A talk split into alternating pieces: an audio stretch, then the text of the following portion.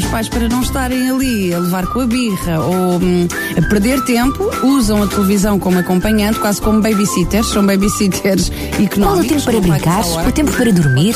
O tempo de família? A escolha da escola ideal para o meu filho? Conselhos, dicas e orientações para pais e educadores. Nota educativa com a educadora de infância Gabi.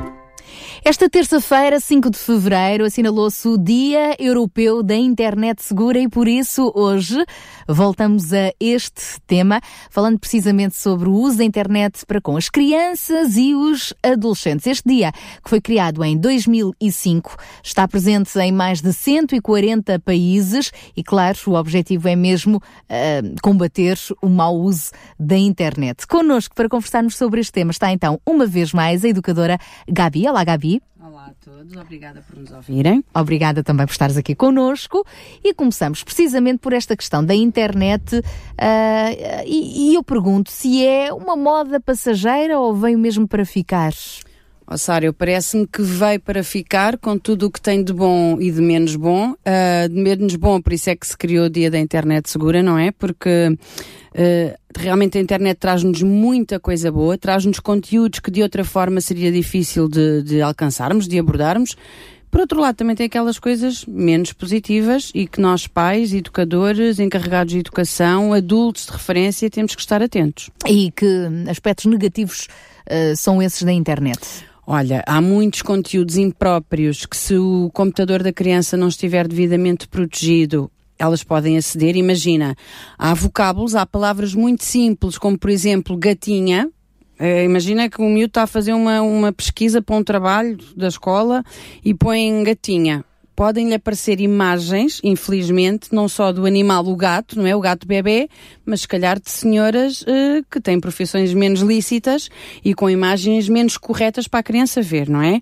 E quem diz isto diz outras coisas, porque há palavras que no português não têm qualquer tipo de problema, mas depois no português do Brasil, por exemplo, já tem, outro, já tem outra interpretação e o motor de busca vai fazer essa, realmente essa busca que não é muito boa. Eu aí sugiro que os pais antes da criança ter acesso ao computador, possam, um, nas configurações do computador, nas, nas configurações e definições de segurança, possam ativar o controle parental, que é uma coisa que já vem de origem no computador, para proteger realmente desse tipo de, de conteúdos que, sem intenção, podem vir uh, a surgir no ecrã da criança e a criança ser deparada com informação que não está preparada sequer para, para descodificar, não é? Mais, que outros aspectos negativos há com, com a internet?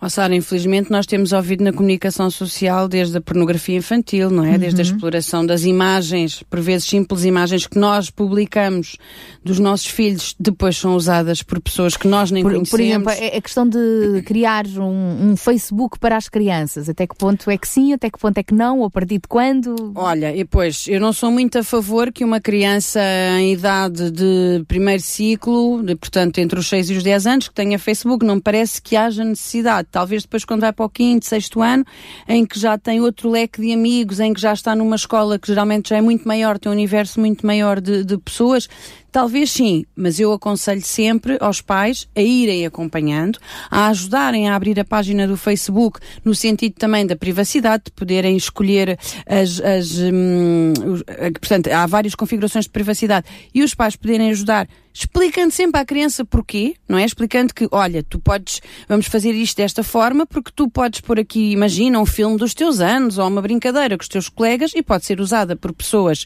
que não são boas pessoas para outros fins. Nós, eu acho que, como já temos falado aqui uh, em outros programas, temos que falar, temos que explicar. As crianças percebem que há perigos, não é? Percebem que o, cabe aos pais protegê-los e quanto mais as crianças souberem sobre o assunto, mais prevenidas estão, mais precavidas estão para situações menos boas. Agora também é assim.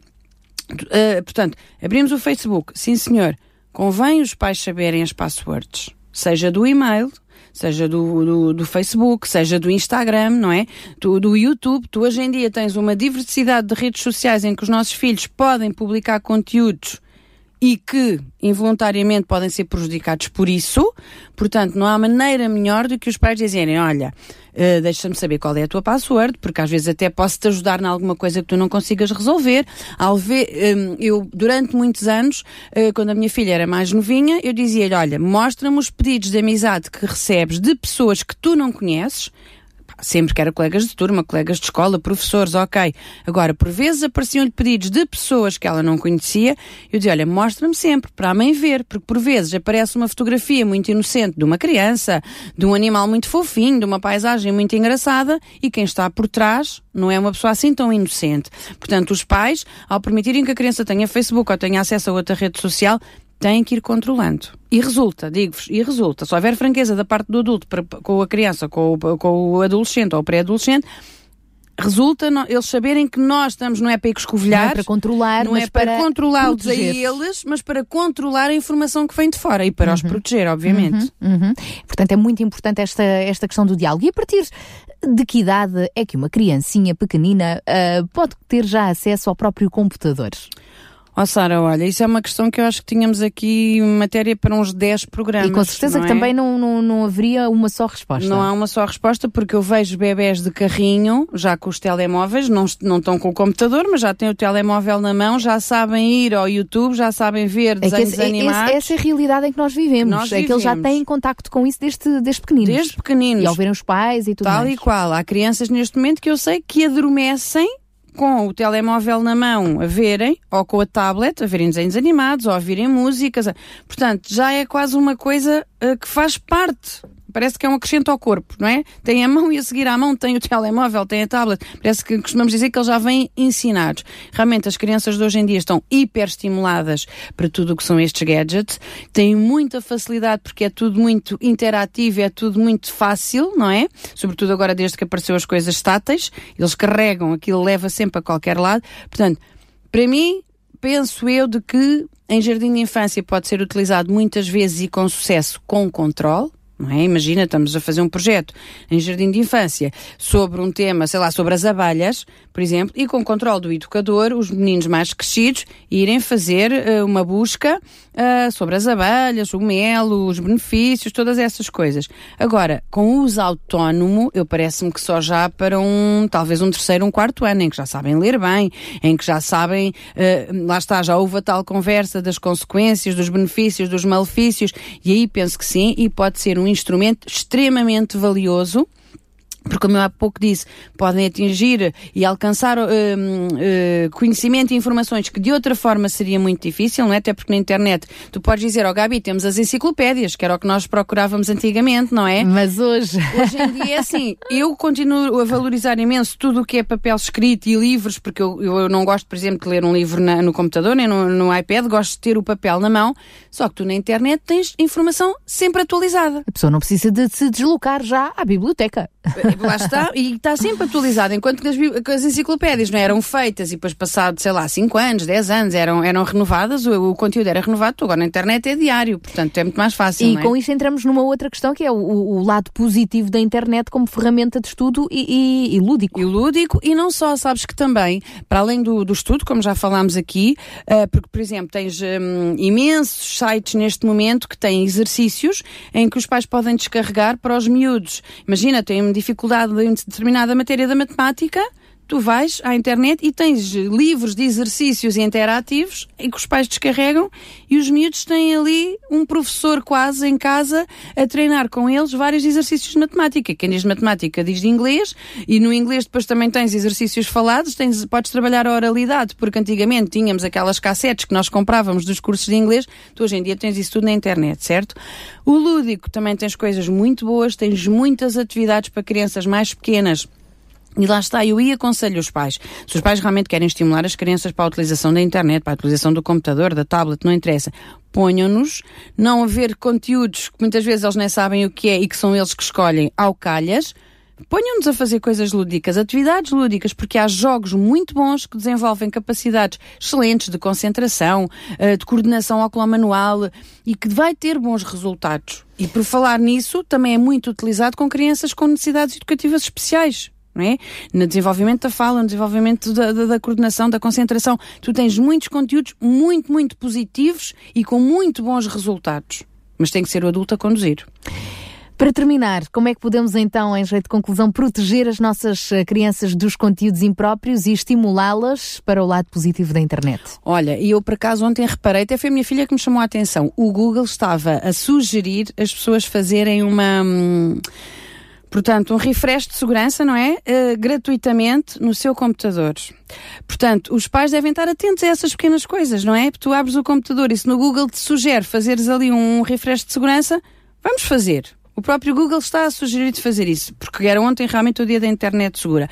Por outro lado, os pais também devem estar bastante atentos, porque muitas vezes as escolas, as juntas de freguesia e as câmaras municipais fazem workshops de como ensinar os pais a poderem a proteger as suas crianças na utilização do computador, na, utilização da internet. E a verdade é que vamos a, a, esses workshops e muitas vezes são muito poucos pais. Os pais estão, poucos estão pouco receptivos a isso. Portanto, a minha sugestão em primeiro lugar é pais, informem-se vejam qual a forma mais simples realmente de poderem fazer o controle parental no vosso computador, na vossa tablet, no vosso telemóvel, ou no, no, no computador das crianças, pronto, independentemente disso, mas primeiro, ativar o controle parental, segundo, terem conversas francas, em que, explicando que nem toda a gente que está na internet é boa pessoa, que nem toda a gente que está nas redes sociais é boa pessoa e podem ter intenção de fazer mal, e as crianças percebem isso, não é? Uh, os pais saberem realmente as passwords das redes sociais e do e-mail dos filhos, isso é uma grande ajuda e podem realmente proteger uh, os filhos de coisas, de situações que infelizmente nós ouvimos todos os dias falar na comunicação social, coisas tristes. E por outro lado, ensinem os vossos filhos a utilizar a internet para estudar, para aprenderem coisas novas, para crescerem em termos de conhecimento, mas também para se divertirem, para fazerem jogos, para sei lá, tu hoje em dia tens uma imensidão de coisas positivas que se podem utilizar e que não sejam só eles a procurarem os conteúdos ou estarem a olhar para o ecrã simplesmente para passar o tempo, mas sim com um objetivo pedagógico e com um objetivo que lhes acrescenta alguma coisa. Ficam então estes, estas sugestões, ficam uh, estes conselhos para que de facto possamos uh, promover o uso da internet segura com as nossas crianças, com os nossos adolescentes. Obrigada, Gabi. E para a semana cá estamos de volta com Obrigada mais um eu. tema, não é? Obrigada para a semana vamos eu. falar sobre. Até, até para a semana, deixa-me cá ver aqui os meus apontamentos. A propósito do Dia dos Namorados. É verdade. Vamos falar se as crianças estão em idade de namorar.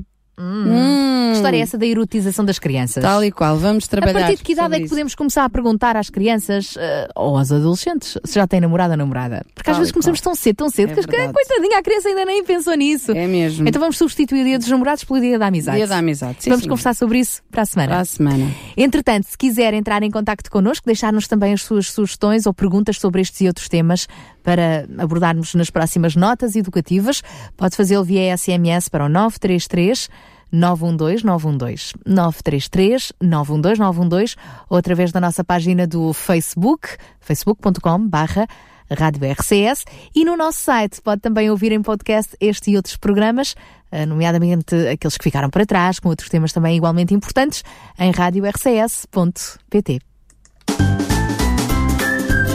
Conselhos, dicas e orientações para pais e educadores Nota educativa com a educadora de infância, Gabi.